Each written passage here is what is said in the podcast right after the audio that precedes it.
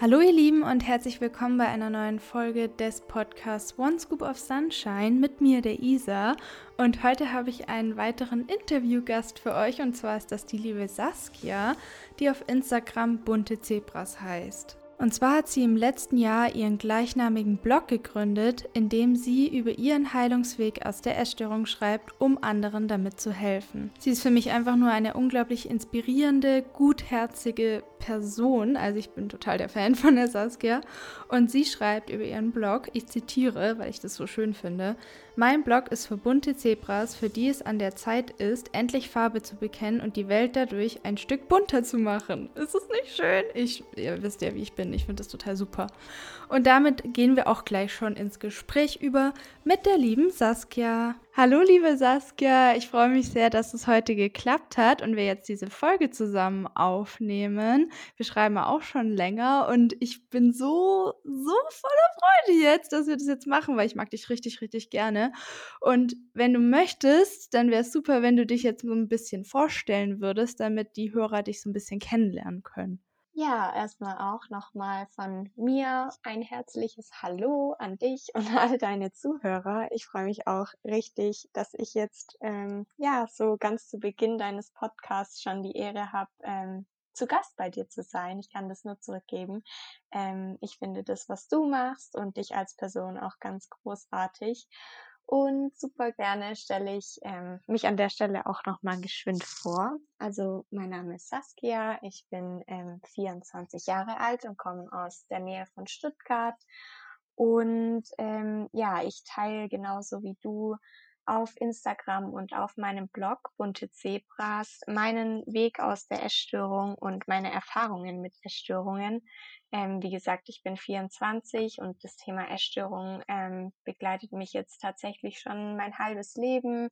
Ich hatte ähm, ja in abwechselnden Phasen Bulimie und Magersucht, bin jetzt aber auf einem sehr guten Weg und möchte meine Erfahrungen teilen, um anderen eben auch ähm, zu helfen und ihnen das Gefühl zu geben, nicht allein mit der Essstörung zu sein, sondern eben die Botschaft mitgeben, dass es definitiv auch möglich ist, die Essstörung zu heilen. Ja, total schön.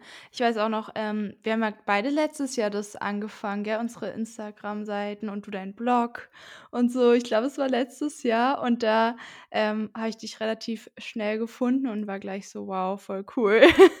also ja, voll schön, dass du das machst. Und wir wollten ja heute so ein bisschen über Essstörungen im Berufs- und Studienleben uns unterhalten.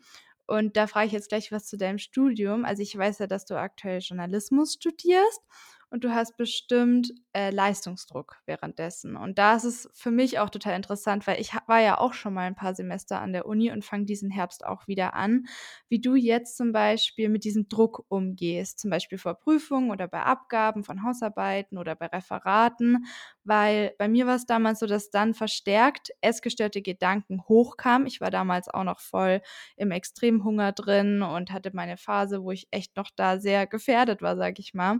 Wie gehst du dann mit solchen Situationen um, in denen du zum Beispiel auch bewertet oder gegebenenfalls kritisiert wirst von Professoren oder dergleichen? Mhm. Ja, gleich so eine gute Einstiegsfrage.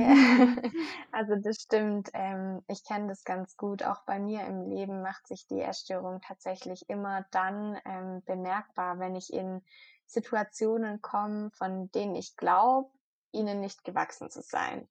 Denn das ja, Fundament, nenne ich es jetzt mal, das Fundament einer Essstörung sind ja meist so negative Glaubenssätze oder auch innere Überzeugungen wie ich bin nicht gut genug oder ich muss perfekt sein.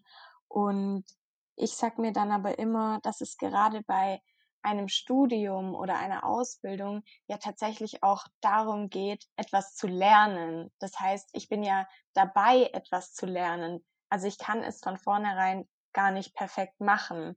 Und da muss ich mich auch immer wieder dran erinnern.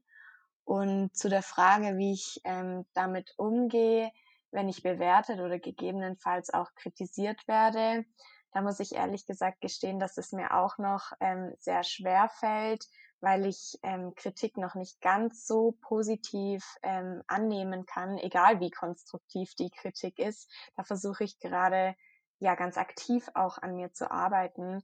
Denn wenn ich bewertet und ähm, zum Beispiel auch mal kritisiert werde, dann scheint es ja die Bestätigung für meine inneren Überzeugungen zu sein. Ähm, das heißt, da kommt dann in mir diese Stimme hoch, die sagt, siehst du, habe ich dir doch gleich gesagt, dass du das nicht kannst. Das kennst du vielleicht auch. Ja.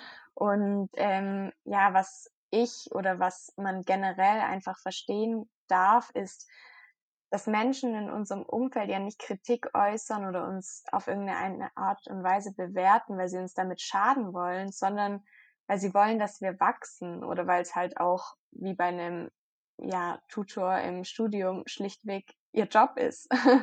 und gerade auf Social Media oder ähnlichem, klar, da werden wir hin und wieder auch ähm, bewertet oder beurteilt von Menschen, die böse Absichten haben. Aber ganz ehrlich, da denke ich mir halt, zählt deren Meinung wirklich? Weil eigentlich kann uns doch die Meinung von solchen Leuten egal sein oder sie sollte uns egal sein. Und das sind eben solche Dinge, die ich mir immer wieder auch ins Gedächtnis rufe und an die ich mich immer wieder selber erinnern muss, damit das mir halt zunehmend leichter fällt. Mhm. Ja, also du nutzt vor allem so diese mentale Erinnerung daran, um dann in dieses Gefühl zu kommen. Ähm, es ist ja eigentlich, betrifft das jetzt nicht nur, also nicht mich persönlich oder stellt meinen kompletten Wert in Frage. Genau, richtig. Also ich weiß ähm, oder ich kenne inzwischen meine Glaubenssätze und ich weiß, dass nicht alles, was ich glaube, auch wirklich wahr ist. und daran Ja, ähm, erinnere ja, ich mich immer wieder und das hilft mir dann tatsächlich. ja. Glaub nicht das, was du denkst quasi dann immer. Also. ja, das stimmt, dass die Gedanken nicht unbedingt dann gleich der Wahrheit entsprechen. Das ist auch was, wo ich mich echt sehr oft dran erinnern muss, mich dann auch nicht Mhm. zu arg da reinzusteigen, wenn so ein Gedanke hochkommt und immer zu differenzieren zwischen der Realität und dem, was mein Gehirn gerade wieder produziert hat. Und das ist echt eine große Herausforderung. Wie bist du denn dann früher mit so Versagensängsten umgegangen und wie ist es dann heute? Weil, ähm, wir haben uns ja auch schon ein bisschen über Perfektionismus unterhalten und ich habe vorhin so ein Zitat gelesen, das könnte ich gerade hier einbauen.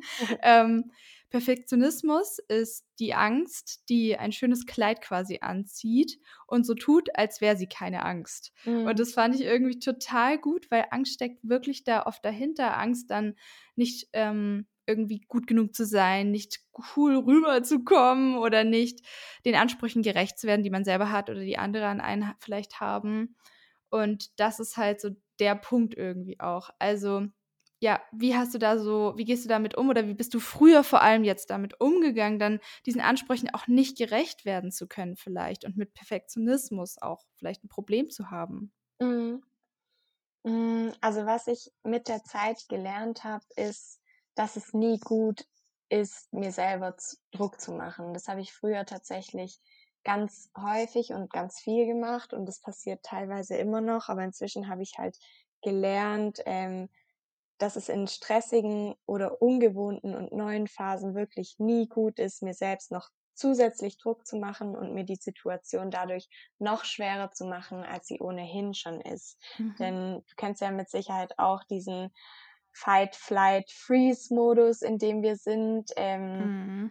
Ja, wenn irgend wenn wir in stressige Situationen kommen und der Druck löst in mir tatsächlich diesen Fight, Flight, Freeze-Modus aus. Und was dann passiert, ist, dass ich eben mit, ja, wie soll ich sagen, wie mit Scheuklappen durch die Gegend rennen, versuche dem Druck standzuhalten, all meinen Aufgaben irgendwie gerecht zu werden. Und was ich bei all dem vergesse, bin ich selber und meine Gesundheit. Und am Ende breche ich dann unter der ganzen Last zusammen und ich habe es auch erst vor ein paar Tagen auf Instagram geteilt, dass ich im Studium und in meinem Praktikum, das ich gerade mache, so eine Schreibblockade hatte. Und da war die Versuchung, mir selber wieder Druck zu machen und mich dafür zu verurteilen, dass es jetzt gerade irgendwie nicht so funktioniert, wie ich es mir vorgestellt habe, so groß. Und trotzdem habe ich versucht, an der Stelle eher liebevoll mit mir selbst zu sein und liebevoll mit mir umzugehen, mir etwas Gutes zu tun, immer mit dem Hintergedanken, dass ja morgen auch ein neuer Tag ist. Und so gehe ich inzwischen mit Versagensängsten um und ja auch mit Druck, den ich mir selber mache. Wie gesagt, ich möchte gar nicht sagen, dass das mir immer gelingt und dass inzwischen alles äh, perfekt funktioniert, aber das ist eben so eine Strategie, die ich mir zurechtgelegt habe und die ganz gut funktioniert, mit der es inzwischen besser funktioniert. Aber ja, ich denke, da können wir alle ähm, noch lernen. Auf jeden Fall, nicht nur, wenn man Berührungen mit Essstörungen hatte, weil ähm, ich finde, bei mir hing das halt ganz arg zusammen, so dieser Druck, zum Beispiel schulisch gesehen jetzt und die Essstörung. Also es waren immer die zwei Punkte, die ich ja wirklich kontrollieren und wo ich mir Bestätigung holen konnte. Und ich war wirklich sehr süchtig nach dieser Bestätigung von außen, weil ich in mir drin gar keinen Mhm. Selbstwert hatte. Und ähm, ja, dann war das halt immer, waren das so die zwei Punkte, meine zwei, ich sag mal, ähm, Kontrollpunkte so. Und Ja.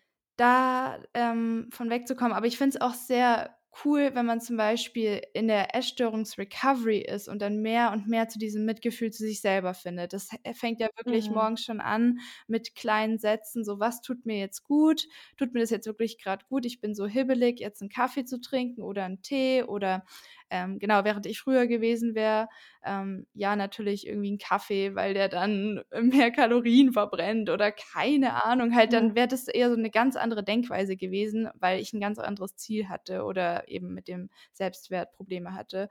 Und das ist so der Punkt, wo ich dann gemerkt habe, okay, je mehr ich da ins Mitgefühl komme bezüglich der Essstörung und der Recovery, desto mehr ähm, kann ich dann auch bezüglich Noten oder anderen Lebensbereichen in dieses Mitgefühl so ein bisschen kommen, weil das so normal für mich ist, so zu denken.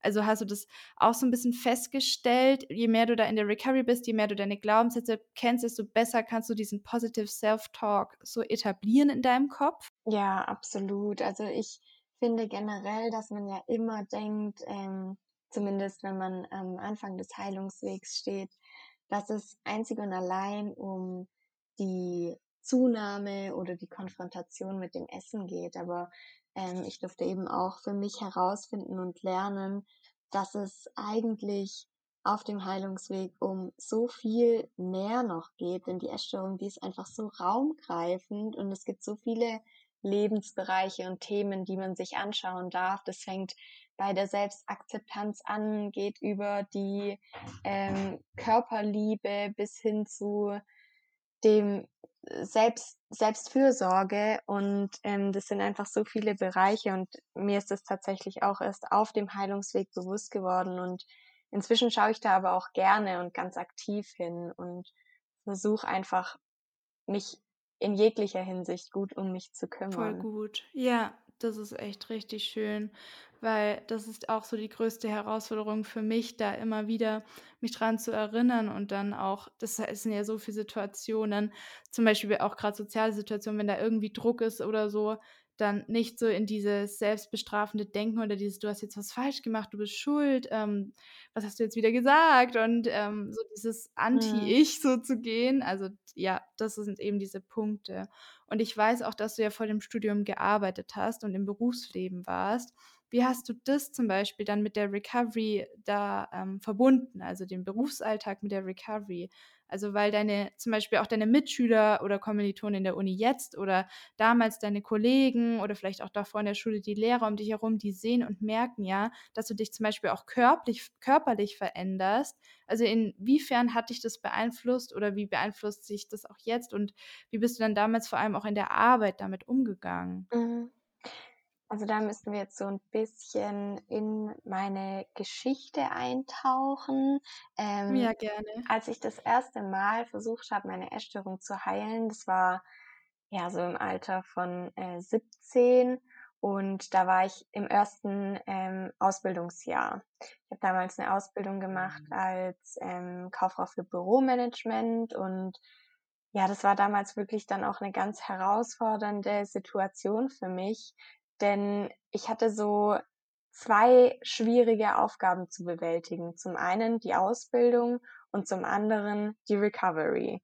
Und während andere in meinem Betrieb, also meine meine Ausbildungskollegen, sich halt permanent beweisen wollten und dem Unternehmen zeigen wollten, wie gut sie sich schon zurechtfinden und die übertragenen Aufgaben erledigen können, war alles, woran ich ehrlich gesagt denken konnte, die Essstörung und meine Recovery. Und die war mir zu dem Zeitpunkt einfach so wichtig, dass auch wenn ich Angst vor der Reaktion meiner Kollegen hatte, an dem Ernährungsplan, den ich damals hatte, festgehalten habe. Das heißt, ähm, ich wollte halt unbedingt die Essstörung heilen und deswegen war es mir dann mehr oder weniger egal, ob meine Kollegen sich jetzt denken, hm, hat die eine Essstörung, hm, warum ist die jetzt schon wieder und so weiter.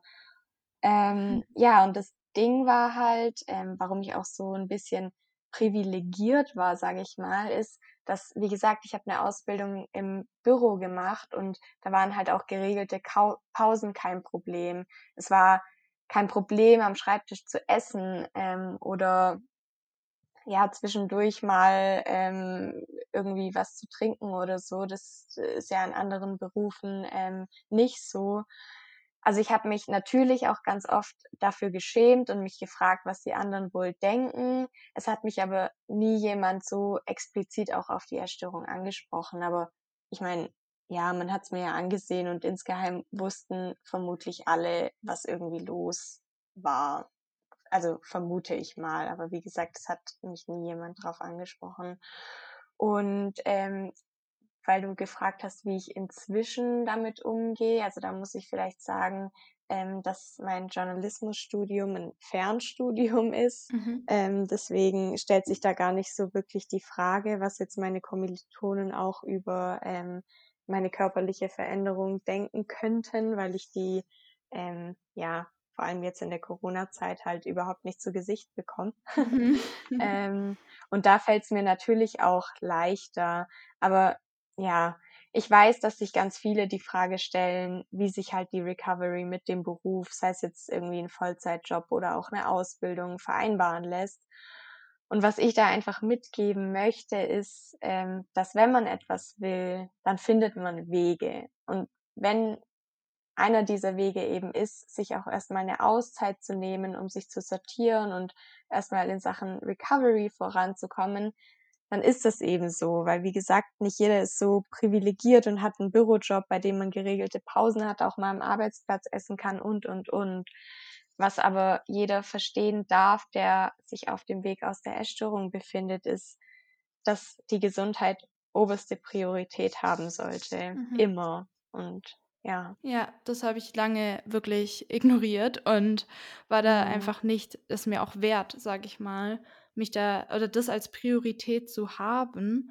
Und ich habe auch sehr lange die Ästhetik immer über die Gesundheit gestellt und dann war das für mich ja auch Horror oder auch so ein Identitätsverlust, dann diesen Körper mhm. zu verlieren und mich sehr arg zu verändern und von den anderen auch gesehen zu werden. Aber ich habe damals echt so diese rebellische Seite von mir genutzt, die so auch so trotzig war und gesagt hat, ja, aber ich habe echt keine Lust mir da immer so zu leiden. Und ich habe so viel Träume, wie jetzt das Reisen, das war jetzt zum Beispiel vor Neuseeland in der Schule, dass ich gesagt habe, okay, ich bin es mir zwar eigentlich nicht ganz so wert und ich fühle das auch gar nicht so, aber ich habe auch gestern in der Folge mit Simona gesagt, dass ich da diesen rationalen Gedanken, ich weiß, dass es aber das Richtige ist, weil ich kann mich einfach nicht mehr so schlecht fühlen und das ist das, was es zumindest ein bisschen besser macht, trotz Depressionen, die ja geblieben sind und so ähm, ja, daran habe ich mich geklammert und das hat dann auch ausgereicht, um diese Blicke vielleicht auch ertragen zu können, weil ich habe mir auch die Haare abgeschnitten und verfärbt und also ja, und das ging dann irgendwie. Aber klar, ähm, diesen Selbstwert sich erstmal aufzubauen und zu sagen, ich stehe da drüber, das ist natürlich voll der Prozess und das braucht natürlich, wie du mhm. sagst, auch wieder jeden Tag diesen inneren Self-Talk dazu sagen, aber ich halte daran fest und es ist egal. Die Recovery ja. ist die Priorität, die Gesundheit ist die Priorität und irgendwann ähm, durch so bestimmte Erkenntnissituationen oder solche großen Erlebnisse, wie jetzt in Neuseeland mit dem Selbstwert, wo ich mal erzählt hatte, dann ist man irgendwann so auf dem Level, dass man sagt, okay, ich fange es langsam an, so zumindest in der Situation ein bisschen zu fühlen, dass mir die Gesundheit echt wichtig ist irgendwie. Oder auch wenn man Erfolgserlebnisse hat in der Recovery, dann ist es so, wow, ich habe irgendwie einen Bezug zu meinem Körper. Also das finde ich jetzt gerade krass, dass er das geschafft hat. Und allein das ist ja schon, schon wieder so ein positiver Moment, wo man es echt anfängt zu fühlen zumindest. Also ja, das finde ich echt, echt wertvoll irgendwie auch. Und ich finde es ja. toll, dass du das so dann über dich, äh, über das, ähm, über die Reaktionen gestellt hast, diese, diese Recovery, dass die Priorität hat. Und ich weiß ja auch zum Beispiel, dass er den Ausbilderschein gemacht hat. Da hatten wir uns letztens noch drüber unterhalten. Also gegen Ende deiner Karriere im Büro jetzt von dieser Ausbildung oder in, in der Stelle hattest du noch den Ausbilderschein mit 23 tatsächlich, also sehr jung und hast dann Azubis geleitet. Und ich war ja auch ein Jahr Azubi als Industriekauffrau im Büro. Bis Juli letzten Jahres, genau. Und ich habe das ja gar nicht gepackt. Also es ist natürlich total unternehmensabhängig, aber mit dieser ja, Herabsetzung war es sehr schwer. Das hat bei mir diese ganzen Selbstwertsachen richtig getriggert. Und auch wenn ich mir schon Selbstwert aufgebaut hatte, konnte ich den so schwer aufrechterhalten durch dieses herabgesetzt werden und diesen, ja, diese Hierarchie, diesen komischen Umgang. Ich habe immer gesagt, ich gehe da rein und ich spiele eine Rolle, bin ein komplett anderer Mensch und ich kann nicht ich selber sein, kann nicht so Gefühle zeigen. Wie war das dann bei dir zum Beispiel auch als Ausbilderin in Bezug auf die Azubis? Also ja, was ist da so deine Erfahrung? Das ist ja gerade schon ganz richtig gesagt. Ich habe ähm, oder ich war noch recht jung, als ich den Ausbilderschein ähm, gemacht habe und war damit tatsächlich auch damals in dem in dem Kurs, in dem wir den Ausbilderschein erlangt haben, die jüngste, die diesen Schein überhaupt gemacht hat. Alle anderen waren tatsächlich schon ja mehr als zehn Jahre im Berufsleben und standen da mit beiden Beinen voll drin und ich kam gerade so ähm, ja mehr oder weniger frisch aus der abgeschlossenen Ausbildung. Und das war dann als Person, die sowieso ähm, nicht so selbstsicher ist, ganz schwierig für mich auch damit umzugehen, plötzlich so eine in Anführungszeichen Führungsposition zu haben und ähm, Azubis zu leiten. Und ich kann mich noch erinnern, dass ich das halt eher auf eine ja, freundschaftliche Art und Weise und auf meine ähm, empathische Art versucht habe. Und das kam natürlich bei den Azubis gut an, wurde aber, das habe ich selber dann auch ähm, festgestellt, leider hin und wieder ausgenutzt. Denn ja, manche Azubis, die waren halt wirklich auch vom Alter nicht weit von mir entfernt und ähm, da war es dann eben nicht das Richtige, mich mit denen auf Augenhöhe zu stellen, weil die das dann eben ausgenutzt haben und ähm, ja, sich so gegen mich ausgespielt haben. Und dann war es tatsächlich auch so, dass mein Chef damals zu mir gesagt hat, dass das so halt nicht funktioniert und dass ich für eine Ausbilderin in Anführungszeichen zu nett bin und dass ich halt einen Imagewandel tatsächlich hinbekommen muss. Und damals bin ich wirklich, ähm, ja, wie von allen Wolken gefallen, weil ich halt auch dachte, wow, krass, ähm, ich bin jemand, der eh nicht so selbstsicher ist, der eh mit sich zu kämpfen hat und ähm, innere Glaubenssätze hat, wie ich bin nicht gut genug und jetzt sagt mir mein Chef noch sowas. Das ist ja jetzt auch wieder so eine äh, so ein richtiges Paradebeispiel dafür, dass ich halt wirklich nicht gut genug bin. Aber letztendlich habe ich dann auch erkannt, dass ich nicht bereit bin, so wie wie du es gerade eben auch beschrieben hast, ähm, eine Rolle zu spielen, in die Arbeit zu gehen und dann halt mhm. halt wirklich eine Maske aufzusetzen und vorzugeben, jemand zu sein, der ich nicht bin. Und da greift auch wieder so ein bisschen das, was ich zu Beginn der Folge gesagt habe, dass man auf ähm, der Recovery eben solche Dinge lernen darf wie Selbstakzeptanz. Und ja, ich bin eine empathische Person und eine Person, die ähm, ja halt einfach auch ungern so total autoritär ist, aber das ist ja nicht verkehrt. Deswegen bin ich ja nicht verkehrt, sondern dann ist vielleicht auch einfach der Beruf und diese Position für mich verkehrt. Und es war natürlich nicht leicht, mir das so einzugestehen und dann da auch so, ein, so einen klaren Bruch zu machen, weil ich dann tatsächlich auch meinem Chef damals gesagt habe, dass ich dazu nicht bereit bin und ähm, letztendlich war es mir aber dann doch wichtiger, mir selber treu zu bleiben. Mhm. Und ja. Genau, voll gut. Das ist nämlich auch gut, dass du das so aus der Perspektive der Azubis, finde ich, noch so gesagt hast, weil natürlich, das ähm, habe ich auch mitbekommen, mit dem, wie dann auch in der Berufsschule geredet wird.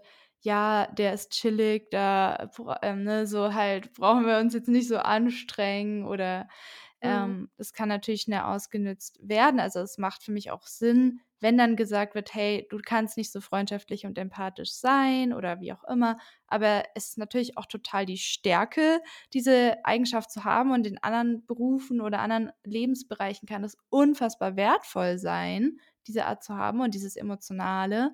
Und da habe ich das dann auch für mich festgestellt, okay, das das passt einfach nicht, weil ich habe dann am Anfang echt immer versucht, mich so zusammenzureißen und zu sagen, ja, das ist ja für alle hier normal, diese Rolle zu spielen und dann muss es für mich jetzt doch auch normal sein. Ich muss mich doch da irgendwie anpassen und reinfinden können. Aber jedes Mal, wenn ich es versucht habe, hat mir das so einen inneren Stich irgendwie gegeben, dass ich das einfach nicht so konnte. Und es gibt ja viele Menschen, die können das einfach trennen, die sagen, das ist mein Job, da bin ich so und zu Hause, da bin ich dann so äh, viel offener oder so und authentischer irgendwie. Aber das ähm, irgendwie, das, dieses Hin- und Her-Switchen, das hat mich total fertig gemacht und ich wusste auch gar nicht, mhm. wie ich mit den Leuten umgehen soll und was ich sagen kann und was nicht. Weil man kommt so aus der Schule oder ja, ne, ähm, und ist da so persönlich mit allen irgendwie, außer vielleicht den Lehrer, den sieht man vielleicht, aber halt auch mit den Leuten, mit, also den Kollegen quasi. Und dann kommt man so in, in den Job und alles ist anders. Und du bist so, wow, okay, das ist nicht okay. Mhm. Das ist jetzt okay. Und auch wenn dann so Konflikte nicht ausgesprochen werden und es ist so in der Luft die ganze Zeit, das fand ich sehr, sehr seltsam. Aber ja, voll gut, dass du dann diesen Bruch gemacht hast und gesagt hast, ich, das ist es irgendwie nicht. Ich habe das ja dann auch für mich entschieden, ich, dass ich das nicht schaffe weil mich das total kaputt macht. Ich kann mich dann nicht so anpassen. Also ich habe dann im, immer so, ich bin dann wirklich so alle, alle paar Minuten gefühlt aufs Klo gerannt, habe geheult, weil ich einfach so einen Druck hatte in mir. Und dann halt auch dieser, äh, aber es war gut irgendwie, dass das auch so passiert ist, weil ich dann nochmal erkannt habe, krass, ich habe wirklich da noch diesen Selbstwertpunkt. Und das habe mhm. ich auch jetzt in der Gruppentherapie letztens so für mich erkannt, dass vielleicht mein jetziges Ich schon so erkannt hat, ich bin gleich viel wert wie alle anderen und so, aber mein Kinder-Ich noch gar nicht so. Das ist noch so richtig unsicher oder da ist noch dieser Kern in mir, der das einfach noch nicht so kann irgendwie. Und ja, mhm. also da gibt es bestimmt aber, also ich habe es jetzt auch festgestellt, gerade im therapeutischen Bereich oder so, oder vielleicht bei dir im journalistischen, wo du auch kreativer sein kannst, da gibt es bestimmt halt diese Bereiche oder Jobs, wo man dieses Empathische nutzen kann und wo das auch normal ist und ähm, da das auszudrücken oder zu sein und das dann auch passt oder von Wert ist. Und das finde ich sehr, sehr ja. wichtig zu erwähnen, dass es, dass es möglich ist und jeder da seinen Weg auch finden kann. Da bin ich aber auch noch auf der Suche. Also ich kann noch nicht aus Erfahrung sagen, yo, hat funktioniert. Also ich bin da auch noch auf der Suche. Ja, ganz genau. Du hast es gerade schon richtig gesagt, da darf jeder so seinen Weg finden. Was man halt nicht mhm. vergessen kann, darf, ist, dass wir Menschen ja alle unterschiedlich sind. Das ist ja auch gut, dass wir alle unterschiedlich sind, weil nur so kann es ähm, ja auch ganz verschiedene Berufe und Arbeitnehmer ähm, geben. Aber es darf halt jeder für sich einfach herausfinden, wo liegen meine Stärken, wo liegen meine Schwächen und was ist letztendlich dann auch der Beruf oder was ist das, was ich den Rest meines Lebens machen kann und machen möchte ja auch. Und bei mir war es halt nicht das und klar, mir das einzugestehen war nicht einfach, aber doch eine Entscheidung, die ich hinterher nie bereut habe. Genauso wie es ja ähm, auch mit der Recovery ist. Am Anfang denkt man auch, oh je, das ist jetzt alles anstrengend und schwer und eigentlich wäre es leichter, in der Essstörung zu bleiben. Aber wenn man dann erstmal losgeht und sich traut und den Schritt wagt, dann merkt man, vielleicht nicht gleich am Anfang, aber mit der Zeit, hey, es lohnt sich. Ja, das ist echt so ein, die Wege finden, äh, also die Recovery und dann alles andere und diese Selbstentwicklung, das findet alles so parallel irgendwie statt und mhm. man wächst und wächst und wächst und am Anfang war ich total dann anti irgendwie auch nach dem, nach dem Job und habe gesagt, ja, ich bin halt so empathisch und emotional und ich habe keinen Platz in der Gesellschaft und irgendwie, wie soll ich denn da einen Weg finden? Ich schaffe es nicht. Und ja. also da halt das so verteufelt alles. Aber irgendeinen Weg werde ich auf jeden Fall auch finden. Und das sind ja wirklich, also jetzt, ich schreibe ja auch mit vielen und du ja auch viele, die mit Essstörungen betroffen sind, das kann man nicht verallgemeinern, aber einige sind so mit dem Selbstwert und diesem empathischen und diesem ich kümmere mich immer um andere oder ich suche die Schuld bei mir und dieses gutmütige und klar, das aktuelle System macht dieser Art von Mensch nicht so leicht teilweise wegen dem Leistungsprinzip und der Konkurrenz und dem Konkurrenzkampf, der halt wegen der Marktwirtschaft existiert. Also das ist ein Fakt, aber es gibt so, ich sag mal, Schlupflöcher, denke Löcher, denke ich mal. Also, dass man da diesen Weg finden kann und dass da dass es da auch für uns einfach diesen Platz gibt, weil wir haben auf jeden Fall einen Platz und wir haben auf jeden Fall einen großen Wert und einen Mehrwert und viel zu geben und auch viel Talente, würde ich sagen. Also, ja, ich glaube, da stimmst du mir zu, oder? Ja, definitiv. Also, ich sag auch immer, ähm, ja, dass es einen Grund hat, dass jeder Mensch hier auf der Erde ist und dass jeder irgendwie so etwas mitbringt, so ein so 'n Geschenk für die Welt und dass jeder auch eben für sich herausfinden darf: „Was ist mein Geschenk für die Welt?“ Und demnach dann auch, ja, für sich so eine Nische finden kann, in der man dann, ähm, über kurz oder lang auch tätig ist. Total schön gesagt. Ja, Geschenk für die Welt. Ähm Und genau, da wollte ich jetzt auch noch gerade was, ähm, in Bezug auf die Essstörung noch mal fragen, ist mir jetzt gerade hier eingefallen. Und zwar, ähm, wurdest du ja wahrscheinlich auch das werde ich wahrscheinlich jeden fragen, der mit Essstörung irgendwie in meinen Mhm. Podcast kommt, mit Extremhunger konfrontiert. Und ich habe letzte Woche, glaube ich, einen Beitrag zum Thema Recovery ohne Zunahme gemacht, weil ich einfach sagen wollte, dass es für mich überhaupt nicht möglich war und bin da auf die Zunahme eingegangen und warum sich das auch gelohnt hat. Und, ähm, damals halt, als ich entschieden habe, aus der Essstörung rauszukommen, habe ich mir erst so gesagt: „Okay, ich mache das jetzt so kontrolliert.“ Also, ich zähle Mhm. die Kalorien immer noch und ich schraube die Stück für Stück ganz kontrolliert hoch. Und das ist das Ziel, ähm, am Tag, das ich nicht überschreite. Und das ist das Gewicht, das ich nicht überschreiten werde. So, das da nehme ich maximal zu. Und sobald ich dann auch im Normalgewicht bin weil man kann auch Extremhunger im Normalgewicht haben, aber ich war im Untergewicht, als es angefangen hat, dann hört der ja eh auf und dann nehme ich nicht weiter zu und ja, also ich wollte halt recovern, aber unbedingt natürlich dünn bleiben und das das schreiben mir ganz Mhm. viele, dass sie zum Beispiel dann die die Folgen hören oder das, was ich sage, höre, aber nicht so richtig hören, habe ich manchmal das Gefühl. Also jetzt kein Vorwurf oder so, ich kann das komplett nachvollziehen, ich war auch so, weil da sich dieser Teil in einem so gegen wehrt, dann im Endeffekt zuzunehmen und dieser sich dieser größten Angst zu stellen. Genau, und deswegen wollte ich dich jetzt so mal fragen, wie war es für dich in Bezug auf Kontrolle und Sicherheit abgeben, den Extremhunger zulassen? Hattest du Extremhunger? Also, wie ist da so das für dich gewesen? Mhm. Also, ich kann das, was du beschreibst, auch, ähm, sehr, sehr gut nachvollziehen, denn auch bei mir ist es so gewesen und zum Teil auch immer noch so, dass wirklich die die Zunahme das Mitschwierigste auf dem Heilungsweg ist. Man möchte das einfach nicht akzeptieren ein Stück weit, dass man jetzt tatsächlich zunehmen muss, um gesund zu werden. Denn ja, zunehmen ist ja irgendwie auch so ein Stück weit von der Gesellschaft verpönt. Man sieht ja immer und überall nur, ähm, Reklamen und Anzeigen und Produkte, die beim Abnehmen helfen, aber nirgendwo steht irgendwas übers Zunehmen. Und so haben mit Sicherheit die meisten von uns einfach auch in ihrem Kopf abgespeichert, dass Zunehmen etwas Schlechtes ist. Aber für Menschen, die aus einer Essstörung kommen, ist die Zunahme, ähm, oder auch die die Befriedigung von diesem extremen Hunger, ähm, wenn man im Normalgewicht ist, denn wie wie du es auch schon richtig gesagt hast, Extremhunger kann auch im Normalgewicht auftauchen, einfach essentiell. Ich habe es auch lange Zeit versucht, ähm, so ganz kontrolliert, ähm, für mich einen Weg da rauszufinden und zu sagen: „Okay, ähm, Essstörung heilen, ja, Essen, ja, aber halt nur so viel, dass ich nicht zunehme.“ Und ich habe mich dann immer gewundert, warum ich, ähm, ja, doch wieder rückfällig geworden bin, weil man halt doch an der Essstörung festhält und weil vielleicht die ein oder andere Sache besser ist als zu den tiefsten Zeiten der Essstörung, aber die Essstörung ist halt nicht weg, sie ist halt immer noch da. Und ein Leben mit ein bisschen Essstörung ist halt immer noch ein Leben mit Essstörung.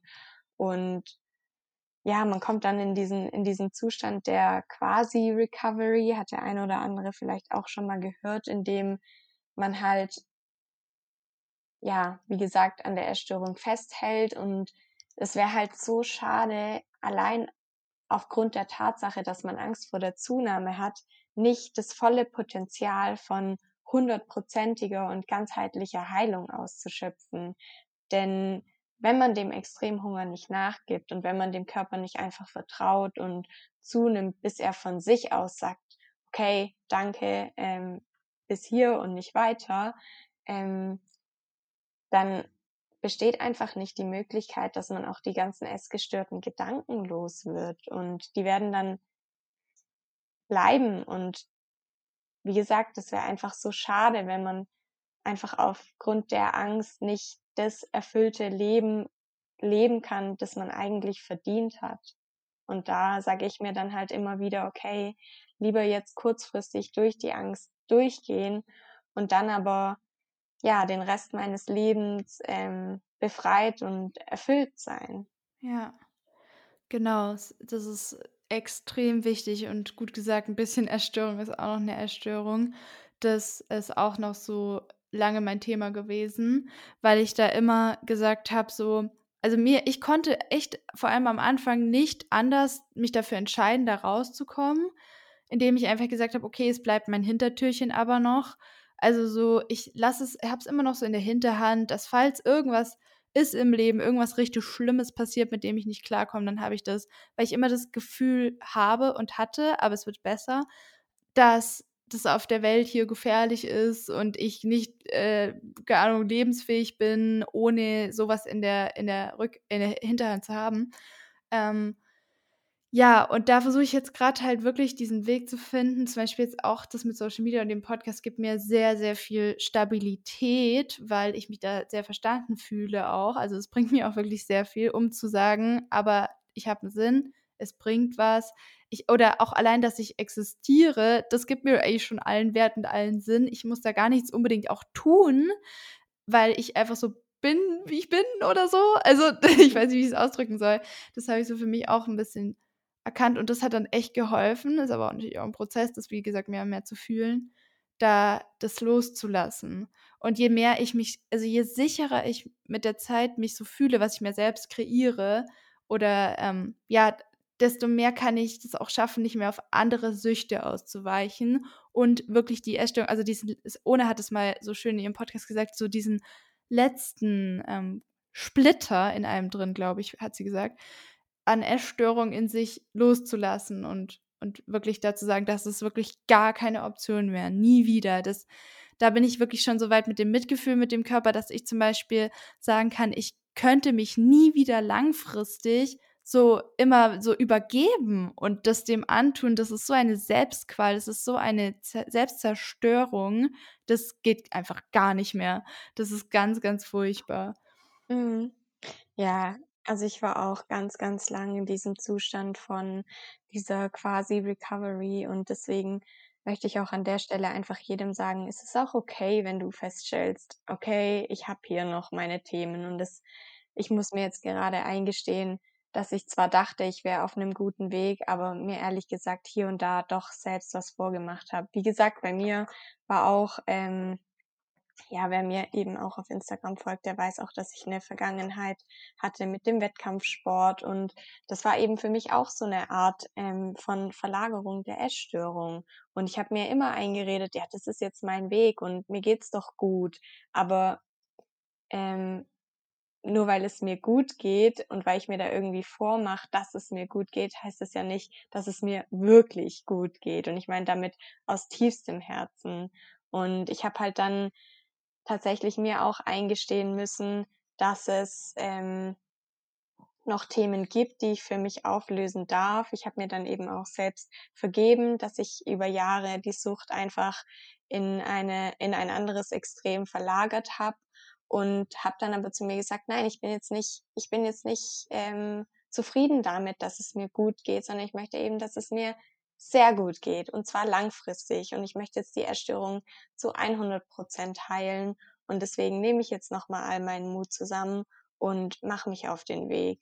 Das ist es nämlich, diese Verlagerung und das finde ich total wichtig mit der Selbstvergebung auch, auf jeden Fall. Das habe ich auch sehr viel ähm, gemacht und sehr arg dran gearbeitet, mir das nicht vorzuwerfen, weil im Endeffekt habe ich auch so viel draus gelernt. Ich, äh, wie, haben wir auch gesagt, man wäre nicht die Person, die man jetzt ist, wenn man das nicht irgendwie auch durchgemacht hätte. Also es ist alles so Teil des Weges und dann da das immer zu bereuen und was man alles verpasst hat. So, dann nutze ich lieber die Zeit jetzt, um das jetzt zu machen. Also ich bin dann mit 19 auch von Neuseeland zurückgekommen und meine Sucht hat sich verlagert. Also ich habe damals äh, geraucht, man würde es nicht denken. Und war dann so, ich will auf keinen Fall zurückrutschen. Und ich merke aber, dass es passiert, jetzt wo ich zurück in Deutschland bin. Ähm, und habe das dann damit kompensiert und dann auch mir so vorgemacht, ja, aber ich habe jetzt kein essgestörtes Verhalten mehr, das läuft ja gut, ich lasse den Extremhunger zu und ich nehme auch zu. Also ich hatte auch mein Höchstgewicht erreicht, so das war echt extrem für mich. Und ähm, das Rauchen, ja, das ist halt so eine Nebensache. Das mache ich jetzt gerade, weil ich jetzt halt Party mache. Aber ich war wirklich auch total in diesem Rebellischen und habe dann wirklich gefeiert und war weg. Und ich bin ja eher mhm. introvertiert, also ich habe halt mit meinen vier besten Freunden gefeiert, also halt so Hausparty-mäßig.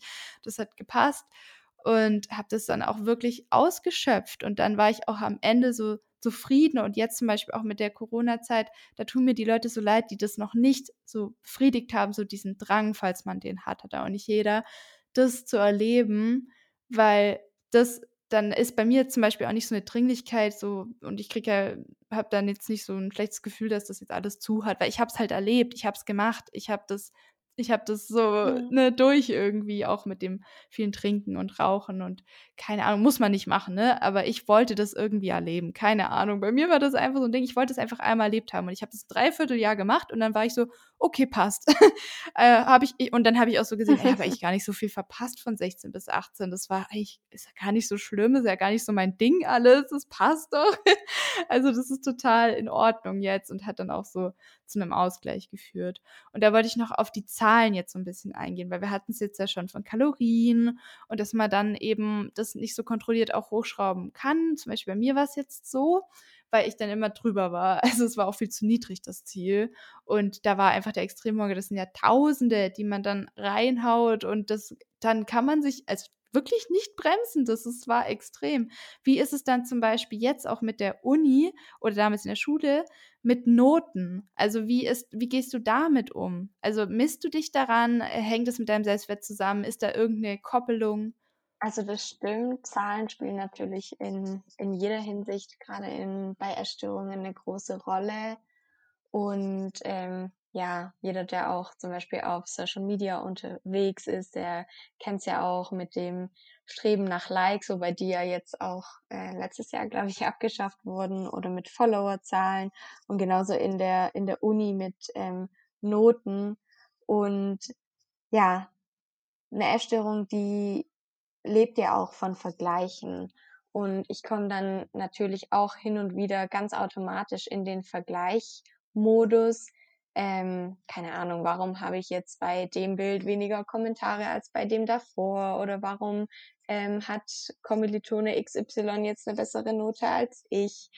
Aber ähm, wenn ich merke, dass ich anfange, in so einen Vergleichmodus zu kommen, was ja letztendlich nichts anderes ist als so ein ungesundes Denkmuster, dann erinnere ich mich eben daran, dass keine Zahl der Welt wirklich eine eine Aussagekraft über mich haben kann und dass weder mein Gewicht noch meine Noten noch meine Followerzahl etwas darüber aussagen kann, wer ich als Mensch bin und was mich ausmacht. Und ja, da spielt eben auch wieder die, die Selbstakzeptanz eine Rolle und sich mit allen Eigenschaften und allen Stärken und Schwächen zu lieben oder wenigstens akzeptieren zu können und sich das dann immer wieder ins Gedächtnis zu rufen, wenn man bemerkt, dass man anfängt, in ungesunden Mustern zu denken.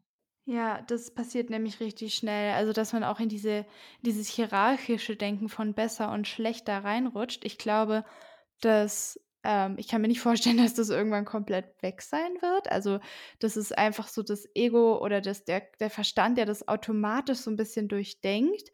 Ich versuche dann halt nur, wenn es ein negatives Gefühl auch auslöst, da dann reflektiert zu sein und das zu, diesen Moment zu erwischen, um dann nicht so in, dieses, in diese Spirale reinzurutschen und dann wieder alles in Frage zu stellen und mein komplettes Wesen und alle Glaubenssätze kommen hoch und sind bestätigt. Und das ist ja immer genau. so ein, so ein ähm, Rabbit Hole, so einen, also man, man rutscht da so rein irgendwie. Ja. Und da habe ich ja auch diesen Moment gehabt in Neuseeland, wo ich vor diesem riesen Wasserfall stand und da irgendwie so richtig realisiert habe das erste Mal, wow, das ist eigentlich alles voll die Illusion mit den Zahlen und ähm, also ich war ähm, ne, ich war komplett bei mir und ich hatte nicht irgendwas genommen oder so. Das war wirklich, die Natur war so prägend. Äh, das war mit, also den Zahlen ist mir da erstmal aufgefallen, wie abstrakt das ist. Und ich habe mich da so dran geklammert. Diese Zahlen auf dem Papier, die waren für mich so real wie der Stuhl, auf dem ich gerade sitze. Das war wirklich eine, eine Manifestation meines, meines Bestätigungswunsches, meines Wunsches nach Liebe und allem, was ich in mir nicht finden konnte. Und in dem Moment, als ich da vor dem Wasserfall stand, habe ich das so gemerkt, das ist alles abstrakt. Daran kann man sich auch gar nicht klammern. Das existiert nicht. Und ich mache mich extrem abhängig auch. Und da habe ich mir dann auch, wie du gesagt, also gerade gesagt hast, auf, der, auf die Suche so nach dieser Selbstakzeptanz und diesem Wert in mir gemacht um dann wirklich so unabhängig wie möglich von diesen äußeren Faktoren zu sein, die einem jederzeit genommen werden, weil dann hat man ja wirklich gefühlt immer eine Identitätskrise. Also schlechte mhm. Noten, mhm. oh mein Gott, Drama damals immer. Da, da, da habe ich ja mein komplettes Ich verloren gefühlt. Oder was es auch immer sein mag, die Figur, ja, kann ja alles sein. Das Haus, das Materielles, das man hat. Da das in sich zu finden, so nicht nur, wer bin ich eigentlich, weil das schwankt ja auch sehr viel. Mal bin ich so, mal bin ich so. Genau das Gegenteil. Sondern auch so eher so dieses, was, was fühle ich und was bin ich fähig zu fühlen. Und das habe ich so für mich festgestellt. So, wow, ich habe so viel dieses, dieses ganze Mitgefühl in mir. Ich, ich habe diese Empathie in mir. Das ist lustig, weil da, ich habe mich so oft dafür verurteilt und herabgesetzt und gesagt, ich kann nicht funktionieren in der Gesellschaft, weil ich da so und so bin und so viel fühle. Und jetzt sehe ich so, dass jetzt ist es so das, wo mein ganzer Selbstwert sich drumherum gewickelt hat irgendwie, äh, mhm. um dieses Gefühl, das ich habe für andere Menschen oder wenn mir jemand was erzählt oder wenn ich zuhöre, ich fange teilweise fast an zu weinen, weil ich einfach da so berührt bin dann und das so schätze, dass die Person so ehrlich zu mir ist und so authentisch, das ist ja auch nicht äh, ähm, selbstverständlich und sich so öffnet. Und das merken die Menschen, finde ich dann auch. Und dann können so schöne äh, Gespräche und Momente entstehen. Das ist unfassbar. Und wie mit den Zahlen, wie du jetzt gesagt hast, da rutsche ich aber schon oft rein, dass ich dann so auf ein anderes Profil gehe und dann bin ich so, hm, okay, also die hat ja jetzt irgendwie mehr Kommentare oder mehr Likes. Und dann gehe ich aber wieder in meine DMs rüber und dann sehe ich so die ganzen Nachrichten und wie dann jemand sagt, hey, wegen dir bin ich zu einer Therapie gegangen, während die, wegen dir habe hab ich mich endlich nach Jahren getraut, das meinen Eltern zu erzählen ja. und mich darum zu kümmern. Und dann denke ich immer so, unglaublich, diese Sache, die man da macht, die verändert Leben, die kann vielleicht sogar Leben retten, das ist also so krass und viel wichtiger als jedes Urteil, das jemand über mich fällen könnte, warum ich das alles hier mache und so offen rede. Und, und wichtiger als jede Zahl, die mir bestätigen könnte, oh, schau mal, wie Erfolg, viel Erfolg du da auf Social Media hast oder jede Note. Einfach dieses, dieses, diese Gefühle oder dieses, dieser Bezug zu den Menschen, oder? Ja, total. Also ich muss da auch ganz ehrlich sagen, dass ich mir auf meinem Blog die Statistiken, wie viele ähm, Besucher der Blog jetzt schon hatte oder sowas, wirklich nur ganz, ganz selten anschaue, ähm, weil es da bei mir auch so ist, dass es ein Herzensprojekt ist. Und klar, man wünscht sich mhm. eben, gerade weil es ein Herzensprojekt ist, dass es möglichst viele Menschen da draußen erreicht und denen dann auch helfen kann. Aber ähm, ich merke das so oft, dass ich mir denke, selbst wenn ich nur eine einzige Person mit dem oder dem Beitrag auf den richtigen Weg bringen kann, dann hat sich's schon gelohnt. Und deswegen ist es mir da auch wirklich egal, ähm, wie viele Personen das letztendlich sehen. Worauf es ankommt, ist, dass es die richtigen Personen sehen, die dies in dem Moment brauchen und die, denen es in ja. dem Moment helfen kann. Und das ist da irgendwie auch so ein so ein richtig guter Lehrmeister, der Blog oder bei dir jetzt auch der Podcast oder das mhm. Instagram-Profil, dass ja. es halt wirklich keine Rolle spielt. Und das hast du ja auch ähm, mir persönlich privat schon erzählt, dass ja auch der, die Podcast-Folgen für dich ähm, ja wie so eigene Therapiestunden sind. Und mhm. genau das ist bei dem Blog eben auch ähm, bei mir so. Also ich schreibe den Blog zu einem großen Teil auch für mich selber. Und wenn ich dann eben doch manchmal merke, dass ich ähm, wieder in diese ungesunden Denkmuster rutsch und in so einen Vergleichmodus komme, dann helfen mir auch positive und schöne Affirmationen, wie zum Beispiel, ähm, ich erreiche meine Ziele mit Freude und Leichtigkeit. Das sage ich mir dann immer wieder und das macht es dann durchaus auch ähm, einfacher. Oh, wie schön. Ja, das ist echt ein super Satz. Auch Intentionen zu setzen, das ist halt war für mich auch so ein Gamechanger, einfach in der Früh Ja. aufzustehen und irgendwie selbst wenn man jetzt nicht sagen kann: „Heute wird ein toller Tag“, das fühlt sich für mich oft wie eine Lüge an, Gerade wenn ich Mhm. arbeiten gehen muss oder keine Ahnung. Dann sage ich mir: „Mal schauen, was ich aus dem Tag heute machen kann“, weil dann bleibe ich so in meiner Power, es ist neutral, es fühlt sich nicht wie eine Lüge an, weil das ist ja ganz wichtig mit so Affirmationen, dass man sich jetzt nicht immer einredet wie so eine Irre, so ich liebe mich, ich liebe mich, ich liebe mich. Ja, So, das macht ja gar keinen Sinn. Das ist dann da belügt man sich so. Da fühlt das fühlt der Körper auch. klar. Da ist so 'ne Resonanz im Körper, der sagt: „Nein, tust du nicht. Nein, tust du nicht.“ Mhm. Also, da Ja, halt so was zu finden oder 'ne Formulierung zu finden, das sagt auch meine Therapeutin immer, die sich, äh, wahr anfühlt für einen oder so ja, neutral zumindest. Das hilft schon ganz viel irgendwie, was Affirmationen genau. angeht, dass es ins Fühlen kommt, weil das ist ja das Ziel. Und ich erkläre mir das ja dann Mhm. auch mal so rational, warum das jetzt Sinn macht und dann kommt es mehr ins Fühlen, weil das ist ja so so der Punkt. Und, ach, du hast grad noch irgendwas richtig Wertvolles gesagt, dass es es sind wie Therapiesitzungen, genau, man kommt immer weiter. Es ist auch wirklich wieder so 'ne Spielwiese, habe ich mir noch gedacht, oder 'n Spielplatz. Weil ich versuche jetzt zum Beispiel auch ich ich fange jetzt ja bald an zu arbeiten und das ist für mich ja der größte Triggerpunkt. Da trifft alles aufeinander. Hierarchien, Mhm. Herabsetzung, soziale Situationen, Ansprüche, Druck. Ich mache mir selber Druck, andere andere machen mir Druck und wollen was von mir. Und dann werde ich auch noch dafür bezahlt. Das heißt, die sind auch noch irgendwie die geben mir da auch noch Geld dafür. Und dann denke ich mir also, es ist 'n Riesenunternehmen, ne? Die die haben das ist ja nichts, was die mir geben. Das muss ich mir immer wieder denken, dass ich da nicht immer so Schuldgefühle habe, dass die mich bezahlen. Also, es hat auch was mit Selbstwert zu tun. Und dann halt echt da immer wieder so jetzt zu sehen: „Okay, das ist jetzt 'ne Chance. Ich habe jetzt in dem Jahr, wo ich mir jetzt Zeit genommen habe, ähm, äh, ich war's mir zum Glück endlich wert, mir zu sagen: „Ich lasse mir jetzt Zeit für diese Heilung“, nachdem ich mich von Studium zu Job zu Ausbildung gehetzt habe nach dem Abi. Ähm, da habe ich jetzt echt gesagt, ich nutze das jetzt als Spielwiese, um zu schauen, ob ich das auch umsetzen kann, was ich so gelernt habe, um diese Geda ob die Gedanken und Gefühle sich gefestigt haben, weil das kann so 'ne Alltagssituation, auch wenn's super hart ist, sich da wieder reinzubringen in das, was einem Angst macht, auch super reflektieren und einem zeigen: „Hey, da stehst du momentan und den Glaubenssatz hast du noch. Und der Glaubenssatz, der so negativ ist, der will dir das und das noch beibringen, ansonsten wäre der nämlich schon weg.“ Also, das so diese diese andere Perspektive zu gewinnen, warum das jetzt noch da ist. Weil viele sagen so ja auch oft: „Ich möchte jetzt aber, dass die Krankheit sofort weg ist.“ Und das hat ja wirklich immer 'n Grund, warum die noch da ist. Da gibt's noch so Learnings, da also, ich versuche es eher so als Chance dann zu sehen, aber ich habe natürlich trotzdem 'ne Heidenangst. Also, ich kann Mhm. trotzdem oft nicht schlafen. Ich denke trotzdem oft, es ist grad so unaushaltsam, in meinem Körper zu sein. Und da versuche ich natürlich dann so zu denken, es ist 'ne Ch es ist 'ne Möglichkeit, es ist 'ne Chance, es ist 'ne Spielwiese, du kannst dich ausprobieren. Ähm, aber es gelingt mir nicht immer, muss ich auch sagen. Also, wenn man Ja. das wie siehst du auch so das Berufsleben jetzt mittlerweile so, dass du sagst, das ist auch 'ne Reflexions Möglichkeit oder 'n Spiegel? Mhm.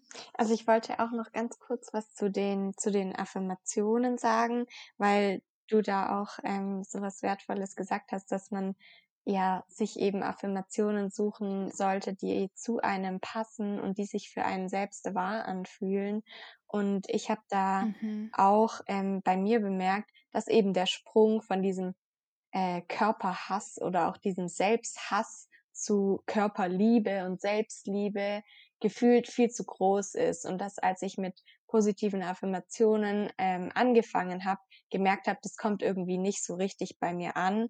Und da kann ich vielleicht an der Stelle auch den Tipp geben. Ähm, mir persönlich hat es geholfen, vor positiven Affirmationen einfach ähm, den Zusatz mit jedem Tag und dann die Affirmation dran zu hängen. Das heißt, wenn ich jetzt, wie vorhin ähm, gesagt, äh, ich erreiche meine Ziele mit Freude und Leichtigkeit, dann würde der äh, Glaub, äh, die positive Affirmation in dem Fall zuerst heißen, ähm, mit jedem Tag erreiche ich meine Ziele mit mehr Freude und Leichtigkeit. Und das hat mir dabei geholfen, dass der Sprung nicht so groß ist und dass ich mich so nach und nach an die richtige positive Affirmation annähern kann.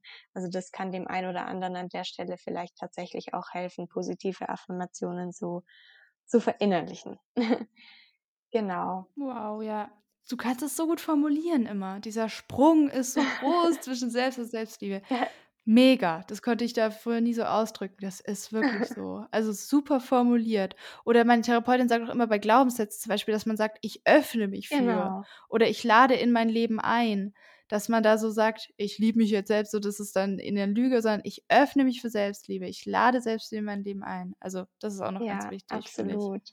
Und dann äh, zu dem Punkt, was du gesagt hast bezüglich der Arbeit, ob das auch so eine gewisse Reflexion eines Selbst ist. Also definitiv, ich finde, ähm, ja, dass Arbeit ja auch tatsächlich eine Form von Ausdruck des Selbstwerts ist, denn man wird ja für etwas bezahlt, das man leistet und das ist ja auch ähm, eine Art Wertschätzung dafür, was man macht. Und das ist zum einen dann ähm, eine Möglichkeit, sich selbst dann eben auch hin und wieder dafür anzuerkennen, wie viel man eigentlich leistet und wie viel man tut, wo wir doch so oft glauben, ähm, ja, dass wir unproduktiv sind oder ähm, nichts drauf haben. Und zum anderen ist es eben auch so, dass, wie jetzt schon häufiger angesprochen, wenn man die eigenen Stärken beispielsweise auch herausfindet und wenn sich die eigenen Stärken herauskristallisieren, dass man den Job dann tatsächlich auch nutzen kann für sich, um sich zu verwirklichen und um etwas zu machen, ähm, was einem Spaß macht. Und das habe ich jetzt auch noch mal ganz eindringlich seit letztem Jahr gelernt, denn ähm, um da so ein bisschen den Bogen zu spannen zu, wie ich jetzt letztendlich vom Bürojob zum äh, Journalismusstudium gekommen bin. Ja, weil ich gemerkt habe, dass der Bürojob eben einfach nicht meinen Interessen, meinen Neigungen und meinen Stärken entspricht. Und ich war dann einfach so ehrlich zu mir und habe gesagt, okay, ich bin jetzt noch in so einem Alter, da kann ich den Sprung noch wagen und noch mal was anderes machen. Und ich weiß, dass ähm, ganz viele nicht so privilegiert sind, dass viele auf das Gehalt angewiesen sind, weil sie zum Beispiel auch schon Kinder haben und ähm, man natürlich auch finanziell für den Nachwuchs sorgen muss. Aber dann würde ich auch jedem empfehlen, sich neben dem Beruf noch etwas zu suchen, das einen mit ähm, Freude oder mit, Leid mit Leidenschaft erfüllt. Ähm, ja, wie so ein Herzensprojekt. Das kann irgendwie ein Hobby sein oder ähm, keine Ahnung, ein Haustier, man kann malen, man kann schauspielern oder singen. Einfach irgendetwas, was einem Spaß macht, wofür man brennt und was so ein bisschen dazu dient, dass man sich als Person mit seinem Geschenk für die Welt da einbringen kann. Weißt du, wie ich meine? Ja, weil genau voll, weil du hast ja dann echt auch das, was du schon in dir hast und hattest, genutzt und der Job ist nur das Sprachrohr, um das zum Ausrohr zu äh, Ausrohr, Ausdruck zu bringen quasi, dass du da, ähm, weil das ist nämlich, finde ich, noch wichtig, weil meine Oma zum Beispiel auch letztens so meinte, weil ich ja jetzt so lange äh, Pause gemacht habe, aber du brauchst doch einen Job, weil der Mensch definiert sich über Arbeit. Das ist ja so ein alter Glaubenssatz. Und dann habe ich mhm. halt auch mhm. gesagt, ja, aber weißt du, wenn ich mich nur darüber definieren würde, wenn ich die ja dann verliere, das ist ja wieder dieses Lebenskrise-Ding, das möchte ich halt auch nicht.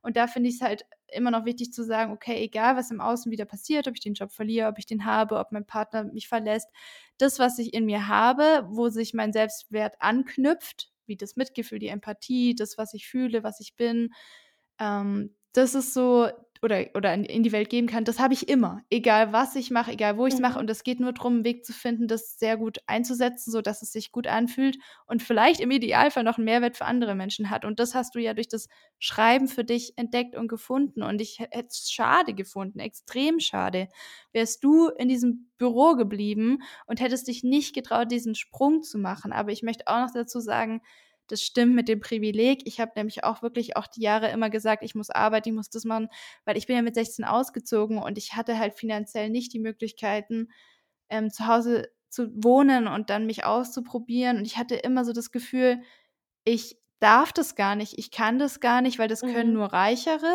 sich dann nochmal umlernen oder rumprobieren oder weil ich habe dann nicht die finanziellen Möglichkeiten. Und das war so ein Glaubenssatz, der mir, der mir echt viele Jahre auch genommen hat, sag ich mal, weil ich da immer gesagt habe, das geht nicht. Und dann habe ich ja in dem Jahr, wo ich den, das Azubi-Gehalt hatte, was ja nicht besonders viel ist, aber für, für eine kaufmännische Ausbildung schon. Auf jeden Fall, die, die sind recht, es geht, habe ich angespart irgendwie und habe jetzt auch das Jahr echt von diesen Ersparnissen gelebt.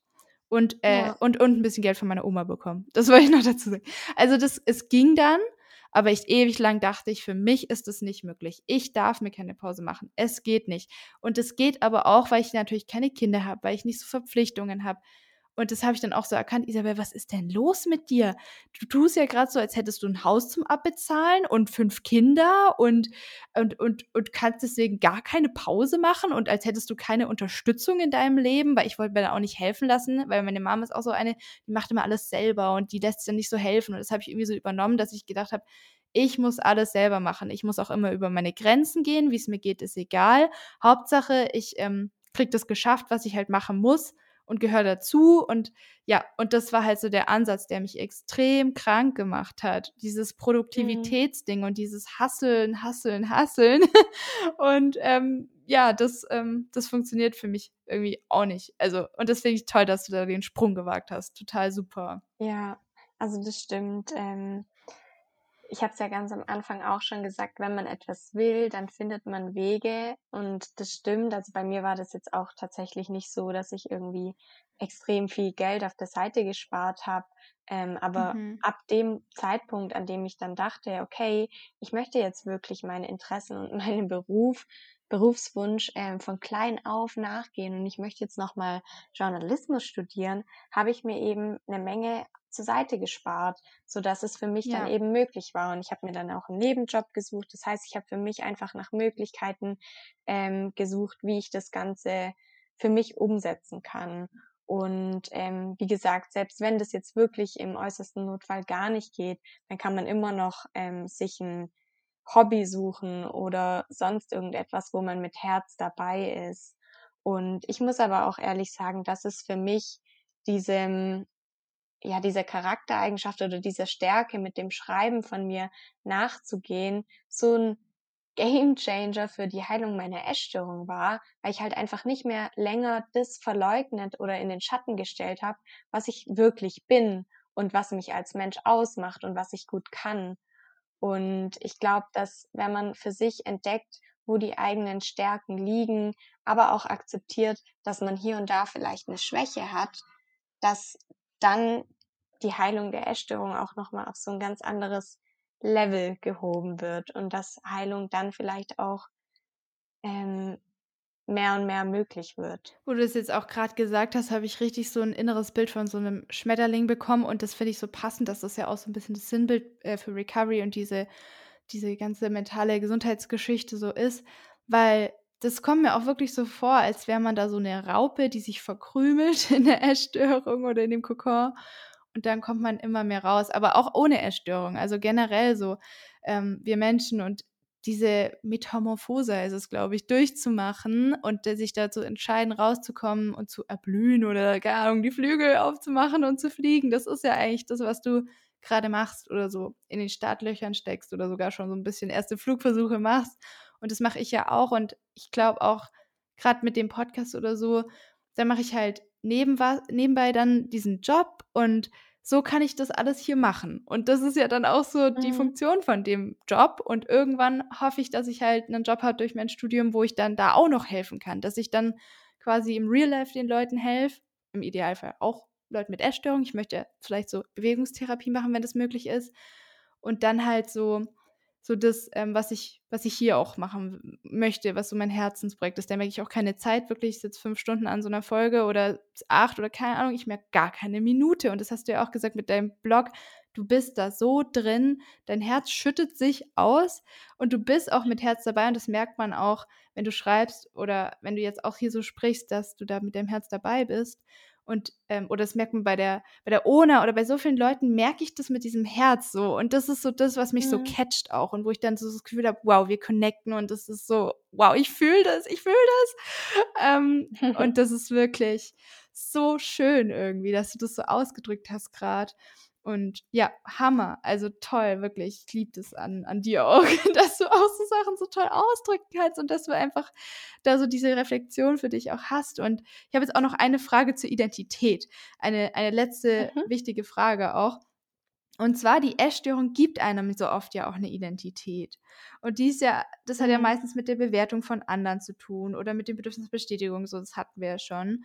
Und wie bist du dann so mit dem Verlust der damaligen, des, deines damaligen Identitätskonstruktes auch umgegangen? Also ich bin die Essgestört oder ich bin die Wettkampfsportlerin oder was ja auch so, alles, was halt mit der Essstörung irgendwie zusammenhing. Und würdest du sagen, Mhm. dass das Studium oder der Blog für dich heutzutage das dann irgendwie ausgleicht? Oder wie machst du das mit der Identität? Hast du die in dir gefunden? Oder was würdest du sagen, definiert dich jetzt heutzutage oder ist deine Identität? Ach, so eine gute Frage. Ähm, ja, ich kenne die Frage: „Wer bin ich denn ohne Essstörung?“ oder „Was bleibt, wenn die Essstörung nicht mehr da ist?“ so, so gut. Und Mhm. ich habe mich so lange von dieser Frage abhalten lassen, für Heilung loszugehen, weil ich geglaubt habe, die Antwort auf die Frage: „Wer bin ich ohne Essstörung?“ ist niemand. Und Ja. ich habe mir irgendwann dann tatsächlich aber die Chance gegeben, herauszufinden, wer ich ohne die Essstörung bin. Das heißt, ich habe nicht von vornherein gewusst, wer ich ohne Essstörung bin, sondern ich habe mir einfach nur die Chance gegeben, es herauszufinden. Ich habe mir gesagt, okay, ich gehe jetzt mal los und ich strecke mal so ein bisschen meine Fühler aus und ich guck mal, was da kommt. Denn ja, wie eingangs auch schon mal gesagt, ist die Essstörung ja so raumgreifend, dass da kaum noch Platz oder Zeit für irgendetwas anderes, wie jetzt ein Hobby oder eine bestimmte Leidenschaft bleibt. Und was dann aber passiert ist, dass je weiter ich auf dem Heilungsweg vorangeschritten bin und je weniger Platz die Essstörung noch eingenommen hat, desto mehr habe ich mich selbst kennengelernt und desto mehr konnte ich herausfinden, wer ich bin, was mich ausmacht, was meine Stärken sind, welche Charaktereigenschaften ich mitbringe oder welche Talente ich vielleicht sogar besitze. Und deswegen sage ich heutzutage wirklich jedem, lass dich nicht von der Frage, wer bin ich ohne meine Essstörung, davon abhalten, ähm, dich auf den Weg aus der Essstörung zu begeben, sondern gib dir die Chance, es herauszufinden und frag dich vielleicht auch mal, wer möchte ich denn ohne Essstörung sein? Wer will ich denn ohne Essstörung sein? Und erschaff dir einfach ein neues Bild von dir selber. Und als ich letztes Jahr dann tatsächlich nochmal für Heilung losgegangen bin, hätte ich auch nicht gedacht, dass sich das mit dem Blog alles so positiv entwickelt, dass ich da jetzt so eine ähm, Community auf Instagram aufgebaut habe, dass ich da in regelmäßigen Austausch mit anderen Betroffenen gehe und dass ich mich diese ganze Tätigkeit so erfüllt und sich so schön für mich anfühlt, dass sie mich auch absolut in dem bestätigt, dass es halt richtig war, loszugehen. Das hätte ich damals auch nicht gedacht. Aber ich habe mir einfach die Chance gegeben und ich bin mir sicher, dass jeder so etwas mitbringt, dass jeder so sein Geschenk für die Welt hat und dass man das ähm, auf dem Heilungsweg eben für sich finden darf. Und deswegen lasst euch nicht von der Frage, wer bin ich ohne die Essstörung, abhalten, sondern geht gerade, weil ihr es noch nicht wisst, für Heilung los. Sehr wichtig. Ja, sehr, sehr stark. Das ist es. Und das hat, Ja. ähm, auch wo du jetzt gerade gesagt hast, Fühler ausstrecken, habe ich gleich gegoogelt nebenbei, der, weil Schmetterlinge ja auch Fühler haben, um riechen und zu schmecken. Ja. Und da dachte ich mir so, das passt ja auch schon wieder wie die Faust aufs Auge. Sehr passend, da die Fühler auszustrecken. Und ähm, das ist ja wirklich auch, es klingt makaber, ich weiß, aber für mich war die Erstörung auch so eine Eintrittskarte zu mir selbst, würde ich sagen, um da überhaupt mich auf Mhm. den Weg zu machen. Aber das kann alles sein. Das kann ein Trauma sein, das kann etwas Schönes sein, was einem passiert, eine Reise, ein Mensch, eine Trennung, keine Ahnung. Einfach diese Möglichkeiten, die man bekommt, wo man erst denkt: „Oh nein, Ja. das hat mein Leben zerstört. Das war's jetzt.“ Und sich da so auch verurteilt oder runterredet. Und dann irgendwann so im Nachhinein so: „Aber deswegen bin ich dann dazu gekommen und irgendwie ist dann doch das entstanden und dann habe ich auch irgendwie was Gutes draus gemacht.“ Da sagt meine Therapeutin immer: „Aus ich sage es jetzt einfach, aus Scheiße Dünger machen.“ Weil sie ist auf'm auf 'nem Hof aufgewachsen und dann, äh, passt es irgendwie ganz gut. Aber man kann natürlich auch andere, schönere Sinnbilder dafür finden, auf jeden Fall. Ähm, ja, also das fand ich auch total total wichtig noch zu sagen. Also auch, und dann auch mit dem, ich warte auch dann, nachdem ich die Identität so verloren habe mit der Essstörung oder gesagt habe, okay, ich entscheide mich dafür, das jetzt loszulassen. Ich war ja so leer, ich habe mich noch nie so verloren gefunden, habe ich auch mal gelesen. Ähm, ich habe mich verloren, um mich zu finden, diesen Satz.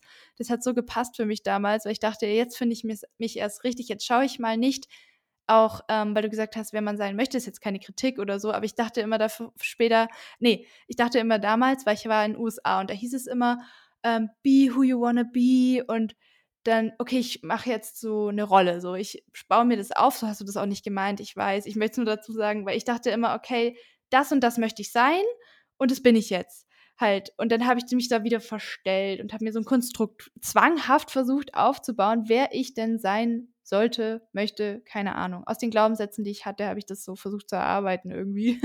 Mir echt so ein Bild aufgemalt oder aufgeschrieben. Und da habe ich dann echt so für mich irgendwann gesagt, wow, du machst es schon wieder, so dir das aufzubauen. Jetzt schau doch mal, was da in dir drin ist ohne da halt immer was vom, vom Kopf her zu schauen. Schau, schau mal, was du schon für Ressourcen hast in dir drin. Und dann ist mir so aufgefallen, okay, ich bin irgendwie auf natürliche Art und Weise in vielen Situationen sehr mitfühlend. Aha. Ja, das ist, das ist gut. Das hat gute Auswirkungen. Das, oder ich kann irgendwie auch schon ganz schön über ehrgeizig sein und dominant so wirkt sich das aus. Aha, das bin ich auch wirklich natürlich. Das bin ich sehr oft so. Also, das ist da auch, aber ich habe lass mir trotzdem immer den Spielraum zu sagen, ja, aber das ist ein Spektrum. Manchmal bin ich auf der anderen Seite des Spektrums und manchmal bin ich überhaupt nicht dominant, bin total eingeschüchtert und will alle anderen entscheiden lassen und die komplette Verantwortung abgeben. Also, das ist echt interessant, zu was für Erkenntnissen man da kommt, dass man so ein schwingendes, flüssiges Wesen ist, das mal so, mal so ist und was da in einem drin eigentlich schlummert. Und das finde ich sehr mutig und sehr toll, dass du dich auf diesen Weg gemacht hast und dass du auch durch deinen Blog Bunte Zebras und dein Instagram Bunte Zebras, was ja ein super Name auch ist, ähm, da das für dich so gefunden hast, dieses Channel zu haben oder diesen Kanal zu haben, das dann auch mit Menschen zu teilen und da so ehrlich bist und das dann auch ausdrückst und zeigst, dich zeigst, deine wahren Farben quasi zeigst oder deinen inneren Schmetterling fliegen lässt, um es mal ganz kitschig auszudrücken.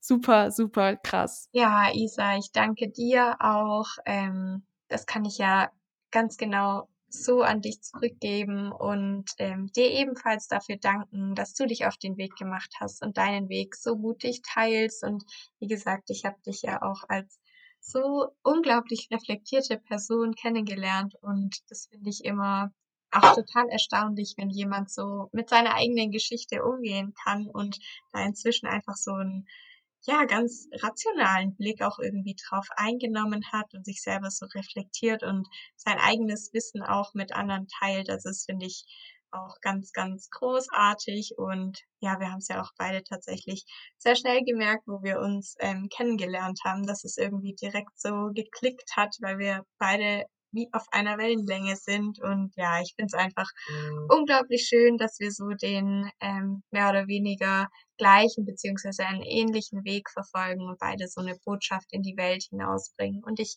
bin mir sicher, dass man von uns beiden noch einiges hören wird. Auf jeden Fall. Ich bin auch mega dankbar und ich freue mich auch schon drauf, wenn wir uns da mal persönlich treffen und äh, kennenlernen. Also ich fahre auf jeden Fall, ich wohne ja auch nicht weit voneinander entfernt. Also Stuttgart und Bodensee ist ja nicht so weit voneinander entfernt. Und sehr, sehr cool. Danke, dass du da warst. Ähm, wo könnte ich denn die Leute finden, wenn sie jetzt deinen wunderschönen Blog finden möchten? Also der heißt ja Bunte Zebras. Genau, richtig. Also zum einen findet man mich ähm, über meinen Blog beziehungsweise meine Homepage www.buntezebras.com. Da teile ich ähm, immer am Dienstag einen neuen Blogbeitrag rund um die Themen Erstörung und Heilungsweg, aber auch ähm, zu den Themen Kreativität und Persönlichkeitsentwicklung.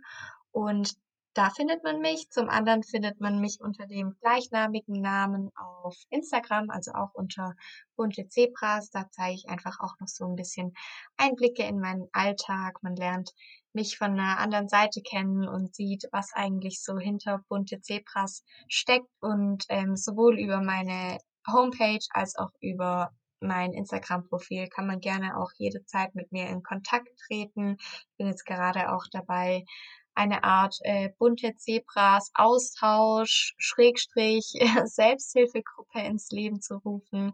Da kann man sich auch sehr gerne noch bei mir melden, wenn man irgendwie Interesse hat, dabei zu sein und sich mit anderen Betroffenen auszutauschen, denn ja, der Austausch mit anderen Betroffenen war auch auf meinem Weg so heilsam und deswegen möchte ich den Zugang einfach auch jedem anderen ermöglichen. Genau, und ich bedanke mich auch so, so sehr bei dir, dass ich die Möglichkeit hatte, bei dir zu Gast zu sein und ähm, ja, mit dir über so viele schöne Dinge zu sprechen. Ich hoffe, dass die Zuhörer und Zuhörerinnen ähm, ganz viele positive und wertvolle Erkenntnisse aus unserer gemeinsamen Podcast-Folge mitnehmen können. Und ja, wünsche dir auch noch einen wunderschönen ähm, Tag. Vielen, vielen Dank. Ja, das ist echt eine super Aktion auch mit dem Austausch. Und wir werden dich auf jeden Fall wieder hier als Gast, wenn du möchtest, begrüßen im Podcast. Danke, liebe Saskia, und bis ganz bald. Ja, auf jeden Fall. Bis bald. So, das war sie, die Podcast-Folge mit der Saskia. Ich hoffe, ihr konntet daraus auch einiges für euch mitnehmen. Ich wollte mich an dieser Stelle nur nochmal bedanken. Es war wirklich eine sehr, sehr schöne Folge, ein schönes Gespräch. Ich bin unglaublich dankbar dafür. Und in dem Sinne wünsche ich euch jetzt wie immer ein herzliches Namaste. Bis zur nächsten Folge, eure Isa.